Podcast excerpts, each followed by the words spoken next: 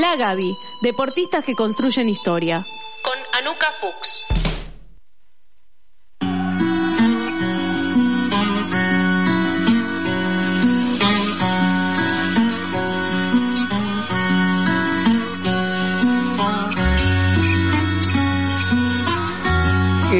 Estamos en comunicación con nuestra compañera Anuka. Hola, Anuka.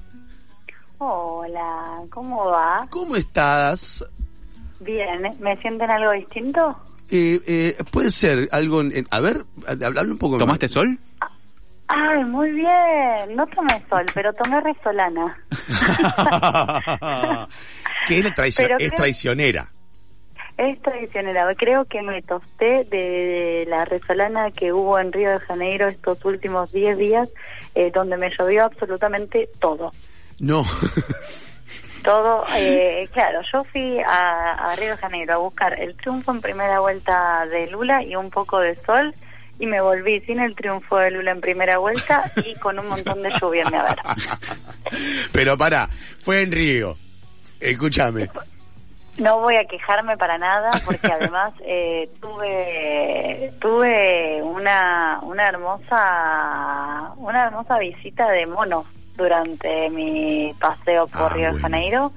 Eh, así que estreché vínculo con los monos, Wow. algo que a mí me encanta. Qué loco eso. Eh, así que eso fue una de las mejores cosas que me traje de Río. Por Eso es bueno en Río, pero no es bueno en Rosario. Exacto. Exacto. En, en Río está muy bien eh, que los monos vengan a, a compartirte, a buscarte la comida que no se les puede dar. Ahí casi que me equivoco y les ofrezco algo para comer y fui retada. Claro. Eh, fui retada porque además después me di cuenta que, que se pueden volver eh, muy agresivos para sacarte la comida también. Claro, una, vez- una vez que, le- como cualquiera, le me- muestras un poquito Claro. de, de algo rico y quiero más. Exacto, bueno. Eh, así que eso, me traje mucha lluvia. Resolana, un triunfo de Lula igualmente importante, ¿no? Ajá. Ese, ese punto y medio que quedó del, a, a, punto y medio del 50% de, del triunfo en primera vuelta. Eh, una sensación agridulce para para los cariocas ahí que, que con los que compartimos aquella noche de, del seguimiento de las elecciones. Estuve ahí en el Movimiento Sin Tierra, en uno de los almacenes, también siguiéndolo. Eh, Marina Dos Santos, quien era la, la diputada que, que se candidateaba, logró entrar, así que bueno, agridulce la, la sensación de, de, de Brasil en esta en esta visita. Eh, pero bueno, me, me he vuelto con, con algo de, de tostado en la piel y eh, indudablemente el mar hace muy bien, aunque sea con lluvia, porque bueno, volví con una energía renovada. Claro que sí. Espero me dure al menos una semana. Ese es mi optimismo. Una semana, boludo. En una semana es todo lo que pido. Claro, mirá, que, eh, mirá lo que lo- con, qué, lo- con qué poco nos conformamos. O sea, una semana de, de- de sentirse bien. Bueno, por lo menos que es verdad, por lo menos que rinda 10 días. Los 10 días Claro. que rindan boludo. 10 días. Claro que sí. Bueno, Bueno, nos podemos meter ahora después de esta intro por mi... A, a que nadie además le importa estas mis vacaciones que, que tuve en Río de Janeiro, a las que además aduje que también iba a la cobertura de, de Lula. Igual estuvimos haciendo cosas que las pueden ver en la FEM y en Marcha, eh, que seguramente vamos a seguir cubriendo también desde ahí, lo, por lo menos desde acá, esta vez la segunda vuelta. Eh, pero bueno, nos, me- nos podemos meter directamente en el deporte porque traje algunas cosillas para comentarles. La Todo primera- queremos saber.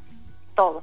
La primera eh, es una muy mala noticia, Oh. tiene que ver con eh, las condiciones del desarrollo del fútbol femenino, tal vez se noticiaron ustedes el fin de semana, el sábado eh, murió la jugadora de Argentino de Merlo, de la C, eh, del fútbol argentino, Juliana Gómez, murió en un accidente automovilístico, decimos, en la Ruta Nacional 9, cuando volvía en un auto particular junto a otras tres compañeras del equipo, después de disputar eh, el partido contra Atlético de Rafaela en Santa Fe, en lo que era la fecha 15 de la fase del ascenso de la primera set. Eh, ahí, a la altura del kilómetro 128, Juliana Gómez murió el sábado y dos días después de la muerte de la futbolista que tenía 20 años, sus compañeras de equipo difundieron un comunicado en las redes sociales y acusaron a los dirigentes del club de negligencia, ¿no? Salió un comunicado y salieron varias notas al respecto donde señalaban esto no fue un accidente, fue negligencia. Eh, dijeron las compañeras con profundo dolor, el sábado 8 de octubre despedimos a nuestra compañera, estamos consternadas por lo sucedido, tenemos otras tres compañeras que están internadas junto con, con el chofer del otro auto y en estado de shock. Eh, las jugadoras hicieron hincapié por qué en la responsabilidad deportiva del club, bueno, dijeron que las dejaron completamente solas, ¿no? Eh, pero que además esto no es que sucede por primera vez. ¿No? Lo, que pasó y ahora vamos a, relatar un poco cómo fue el desarrollo de, ese viaje de, las jugadoras de Argentino de Merlo, ¿no? Eh, lo que pasó fue que eh, ellas salieron el viernes a, a Santa Fe para jugar contra Atlético de Rafaela, salieron a las 12 de la noche, llegaron a las 7.30 de la mañana sin dormir, desayunaron y se fueron a jugar en el estadio de Rafaela. Una vez que terminó el partido, se ducharon, se cambiaron y volvieron para Buenos Aires. Eh, ¿Qué pasó? Eh, las, las jugadoras viajaban en caravana en distintos autos. ¿Por qué? Porque el club no les puso un micro en el que viajar. Claro. Lo mismo había pasado cuando tuvieron que viajar para enfrentar a Newell's eh, en Rosario, habían viajado de la misma manera. Por eso decía que no es la primera vez que, esto sucede, eh, es una repetición y no es por supuesto Argentino de Merlo el único club que no que no les pone un micro a las jugadoras. Entonces lo que lo que viene a mostrarnos esta esta situación eh, mortal letal de, de, de Juliana Gómez tiene que ver con las condiciones de desarrollo del fútbol femenino cuando decimos bueno la profesionalización no es total ¿no? Este camino de profesionalización que anunció la AFA en 2019, acá estamos viendo las hilachas, ¿no? Eh, que tiene que ver también, muchas veces lo hemos charlado, con eh, las situaciones de, por ejemplo, no abrir los estadios. ¿Por qué no abrir los estadios? Para no pagar policía, para no pagar ambulancias. Muchos de los partidos de la primera división en este en esta última edición del torneo local se suspendieron justamente porque no había ambulancia. Claro, no puede ser. Eh, eh, me parece genial lo que estás diciendo porque eh, hay, hay como una como una cuestión de para hay quien quien no está muy interesado en el tema hay un avance, por supuesto, del fútbol femenino, qué sé yo, pero no están las, las, las condiciones como debería ser. Entonces, por ejemplo, ahora el FIFA 23 tiene una jugadora de fútbol mm. que es la que mejor juega el jueguito. Y son todas unas pantallas esas, porque lo que está lo, importante, que es que se pueda jugar, que tengan las condiciones adecuadas, no está sucediendo. Entonces, la pantalla te dice, che, estamos dándole de buena mucha bola a esto, y en realidad no.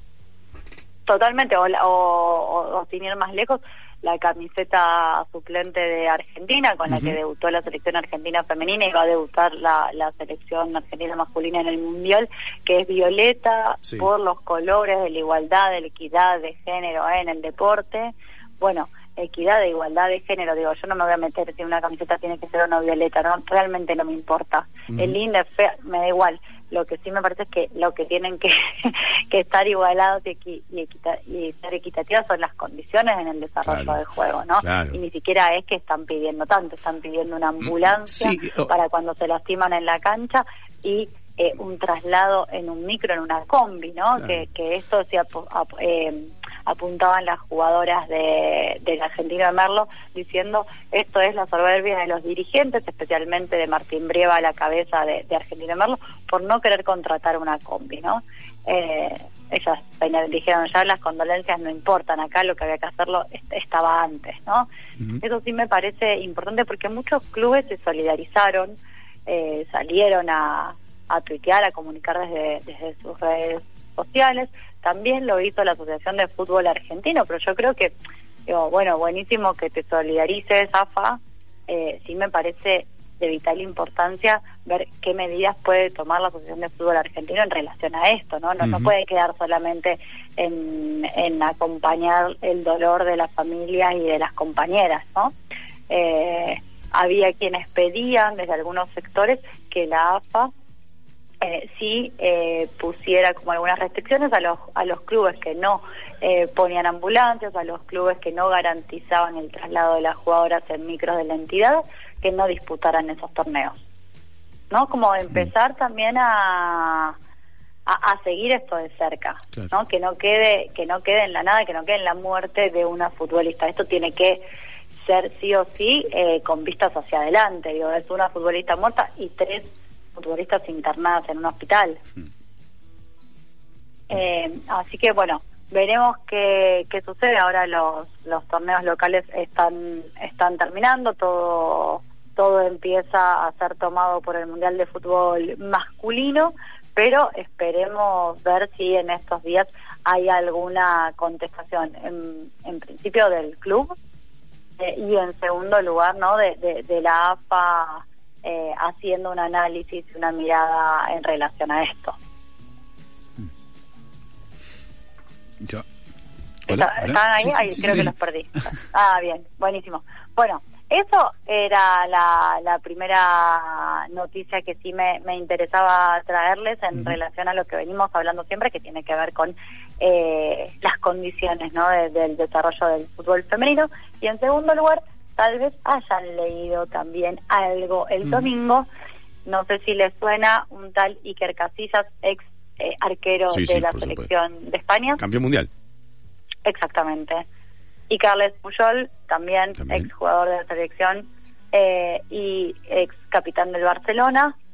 Eh, no sé si estuvieron ahí atentos y siguiendo, pero hubo un tweet de Iker Casillas que se volvió viral. ¿Qué decía? Que decía, eh, espero que me respeten, soy gay, hashtag feliz domingo. Sí, vos. Bueno, Iker, aguante Iker. Aguante Iker, pero espera, te estás adelantando un montón. Ah.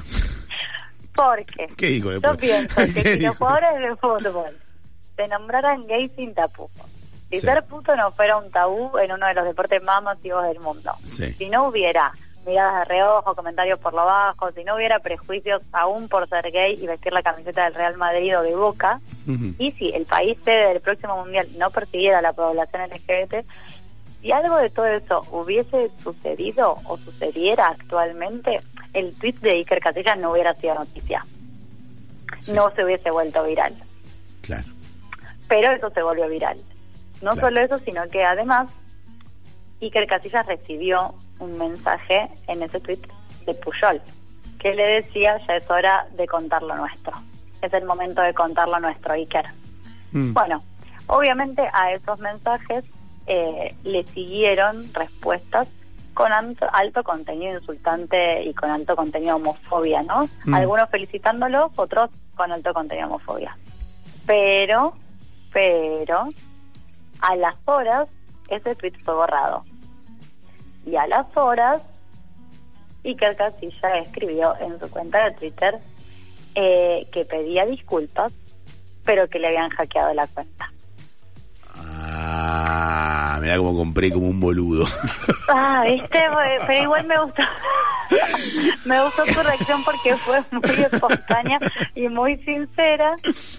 Eh, pero bueno, no, no, no fue nada de eso. Muchos descreen, además, yo no vengo siguiendo la historia romántica de Iker muchos descreen además de que haya sido un hackeo, porque además borró el tweet, pero hasta que escribió que le habían hackeado, hackeado la cuenta pasaron horas. Eh, parece que él venía siendo como eh, acosado por la prensa, le venían inventando romances con mujeres, yo no sé si inventando o no, pero le venían diciendo que estaba con distintas mujeres. Sí. Bueno, parece que su respuesta fue decir, espero que me respeten, soy gay, feliz domingo, ¿no? Mm. Eligió, en vez de contestarle a la prensa, decirle, no, no salgo con esta, no salgo con la otra, ir por una diagonal, que es que es gay. Entonces, déjenme en paz. Lo que pasa es que una manera de mierda de, visibilizar, de visibilizar el colectivo LGBTIQ+, eh, en tanto y en cuanto eh, lo frivolizó, ¿no? Claro, claro, claro. Sumado también a la respuesta de Puyol que lo termina frivolizando, ¿no? Claro, porque Puyol es un tipo, a priori, por lo menos como fue siempre su comportamiento en el deporte y demás, de no, no, no, a priori no me, no me hubiese imaginado que haga, que haya hecho eso, ¿entendés? Porque es un tipo bastante ubicado. A priori parecería hacerlo, no sé. totalmente. Yo insisto en esto de que si no existían los tabúes aún en el fútbol profesional por, por ser puto, no hubiese pasado absolutamente nada con esos dos tweets. Pero lo que pasa es que me parece que tanto el tweet de, de Iker como la respuesta de Puyol lo que terminan de hacer es que empatizan poquísimo con sus compañeros que sí hicieron público su ser gay, que sí saben del proceso que es, ¿no? Como ser, ser jugador activo y decir, sos puto, eh, y que terminan frivolizando la homofobia en el fútbol, algo de lo que ellos también saben un montón. Porque me juego la cabeza que saben lo que es que sus compañeros que son putos no lo digan. Claro, claro. Eh, uno de los que salió a contestarles fue George Cavallo, que es un mediocampista australiano que hace casi un año publicaba un video en que contaba que era gay y que se convertía en el primer futbolista activo en, en decirlo públicamente, ¿no? Y él les dijo, Casillas y Puyol bromear y burlarse de salir del armario en el fútbol es decepcionante. Es un viaje difícil por el, por el que cualquiera persona eh, LGBT tiene que pasar ver a mis modelos a seguir y leyendas del juego burlarse de salir del closet y de mi comunidad es más que una falta de respeto, escribió el futbolista de 22 años, ¿no? Esto lo, publicó en sus, en sus redes sociales. Por supuesto, Iker eh, y Carlos Puyol salieron a pedir disculpas principalmente a la comunidad LGBT.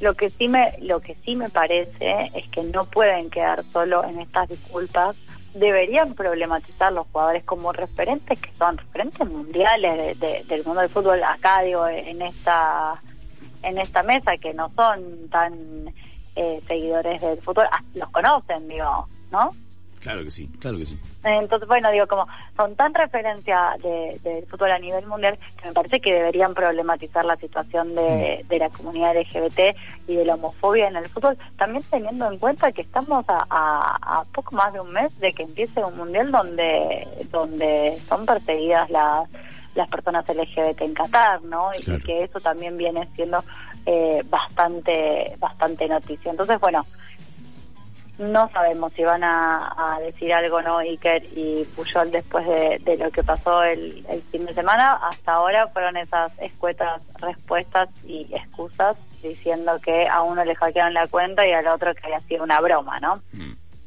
Eh, digo, para que también veamos el compromiso que hay de, los jugadores de, fútbol con, con algunas situaciones. Exactamente. No, no es que esperábamos otra cosa, pero bueno, en parte uno está como diciendo... No, sí esperamos otra cosa. La verdad es que esperamos otra cosa. De ahí a, que sepamos que raro que suceda otra cosa, claro, pero sí la esperamos. Totalmente. Está bien que la esperemos. Totalmente, totalmente. Bueno, y última última noticia, ahora sí, nos metemos en la Copa de Libertadores. Se los comentaba en la última columna, estaba a punto de comenzar. Eh, empieza el 13 de octubre, lo que va a ser eh, la edición número 14 del certamen continental más importante.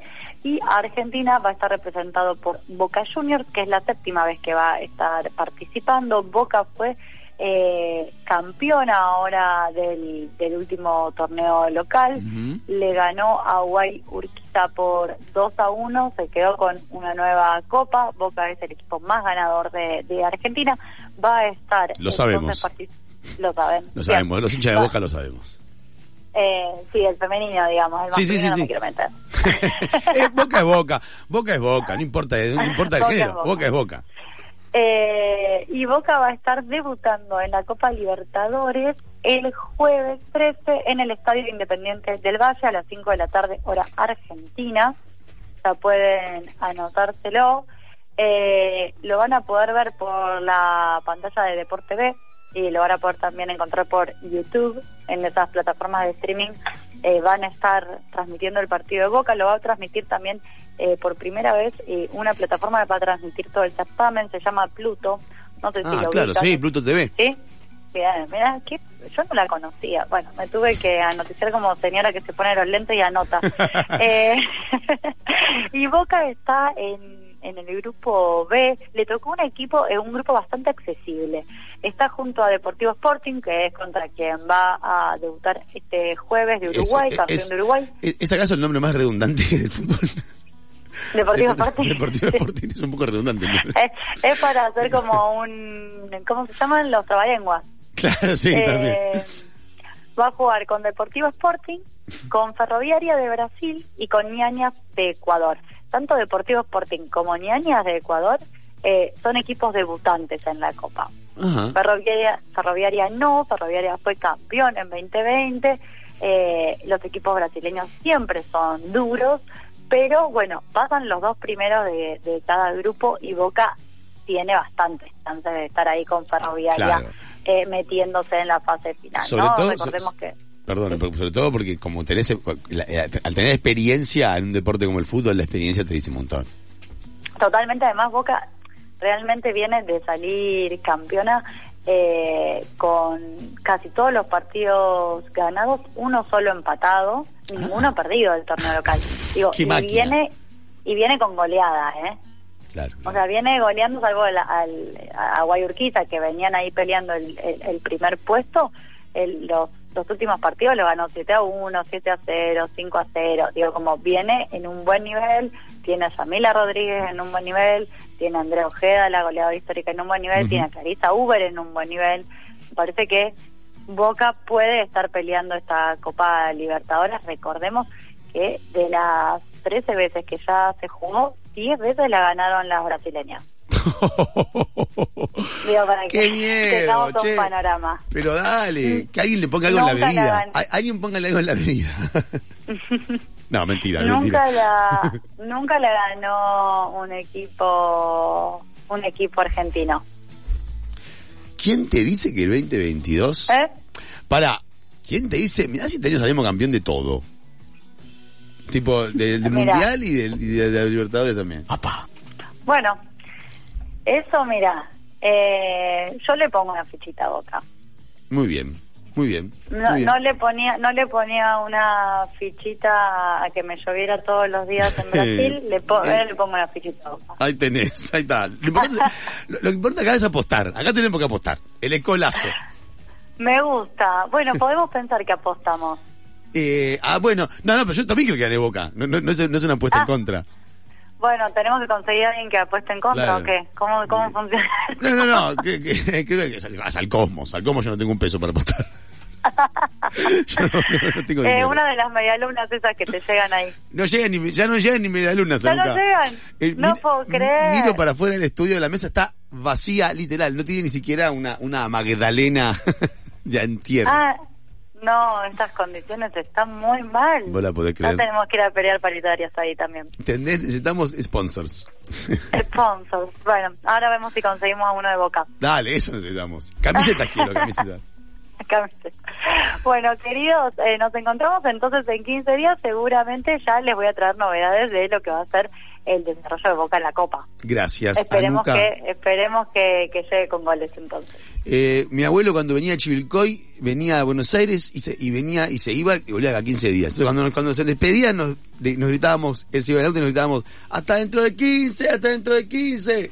Así que te saludo, te saludo como a mi abuelo. medio de campo. Así es. Anuka, hasta dentro de 15. Hasta dentro de 15. Gracias Anuka, te mandamos un saludo enorme.